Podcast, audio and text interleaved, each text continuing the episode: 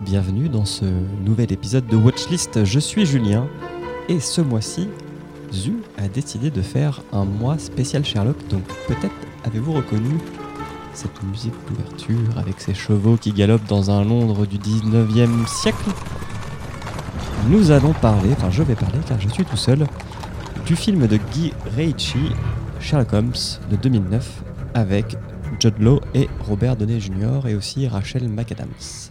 Je baisse un peu le son. C'est un film qui est disponible en ce moment sur euh, Netflix. Donc ça tombe bien pour, euh, pour ce mois. Et euh, j'en avais un très mauvais souvenir. Car je l'avais vu au cinéma à sa sortie. Et je crois que je m'étais vraiment endormi parce que j'en avais aucun souvenir. Je me rappelle qu'il a aussi une sorte de mauvaise aura. dans le sens où ça fait partie. Bon, Guy Ritchie, c'est un, réalisateur qui fait des films un petit peu, comment dire, dynamiques.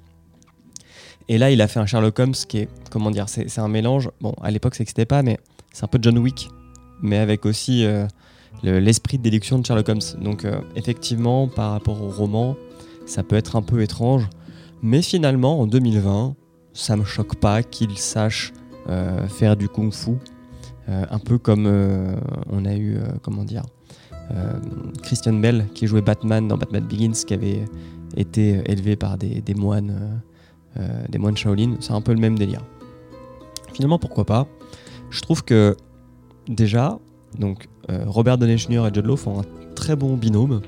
Le, film est très rythmé et, au final, j'ai passé un très bon moment.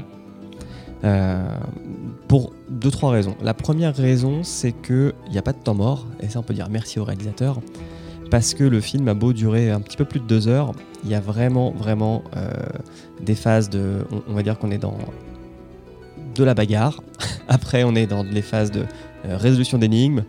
On se déplace à un autre lieu, bagarre, résolution d'énigmes, etc., etc., Ce triptyque, il va, va, va, va arriver et au bout de 15 minutes, et puis après, il va continuer jusqu'à la fin, et jusqu'à la scène de fin, euh, qui ouvre vers une, euh, un nouvel, une nouvelle intrigue.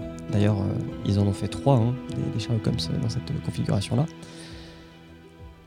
Donc, au moins on ne s'ennuie pas et ça peut être quelque chose qu'on demande euh, à un film quand on le regarde. La deuxième chose, c'est que euh, je trouve les effets spéciaux plutôt réussis.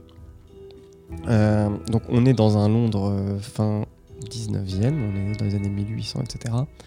Et je, tiens, je tiens à dire que les, les, scènes de reconstitution de Londres de l'époque, donc on est à l'époque où par exemple le Tower Bridge est en cours de construction, euh, il y a aussi un chantier naval à un moment.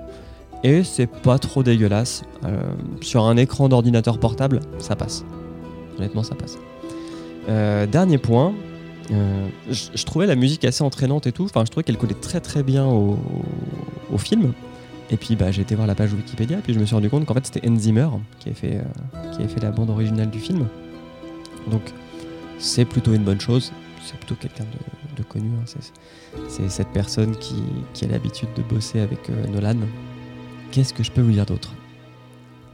Effectivement, c'est pas mon Sherlock Holmes préféré. Mon Sherlock Holmes préféré, c'est le Sherlock de la BBC. Parce qu'il est beaucoup plus raffiné, parce qu'il est beaucoup plus. Euh, comment dire Dense. C'est une série, c'est pas un film. Donc, en fait, c'est pas mon préféré, mais c'est un Sherlock Holmes que je conseillerais à, des ados, en fait entre, ouais, entre 13 et 20 ans. Je pense que c'est une bonne porte d'entrée.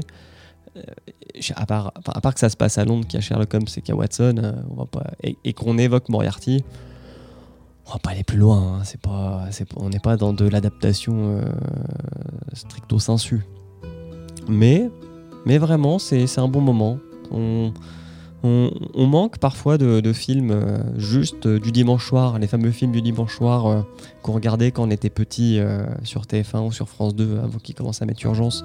cest ces films où c'est la fin de semaine, on, veut se détendre un petit peu, on, sait qu'on va attaquer lundi, que lundi c'est une journée pourrie, et on va se mettre devant pendant deux heures et le film ne va pas nous laisser un temps mort pour réfléchir à notre lundi qui sera pourri. Voilà. J'ai pas grand chose d'autre à dire parce que j'ai pas envie de vous parler de l'intrigue qui est un, peu maigre euh, et qui, mérite d'être vue pendant le film. Voilà, enfin, franchement, euh, si vous savez pas quoi regarder, c'est quand même le but de ce podcast, allez-y. Je peux pas vous parler du prochain, donc la semaine prochaine sort Monsieur Holmes. Je vous laisse découvrir qui le chroniquera. Et puis, bah, je vous dis euh, à une prochaine. Des bisous.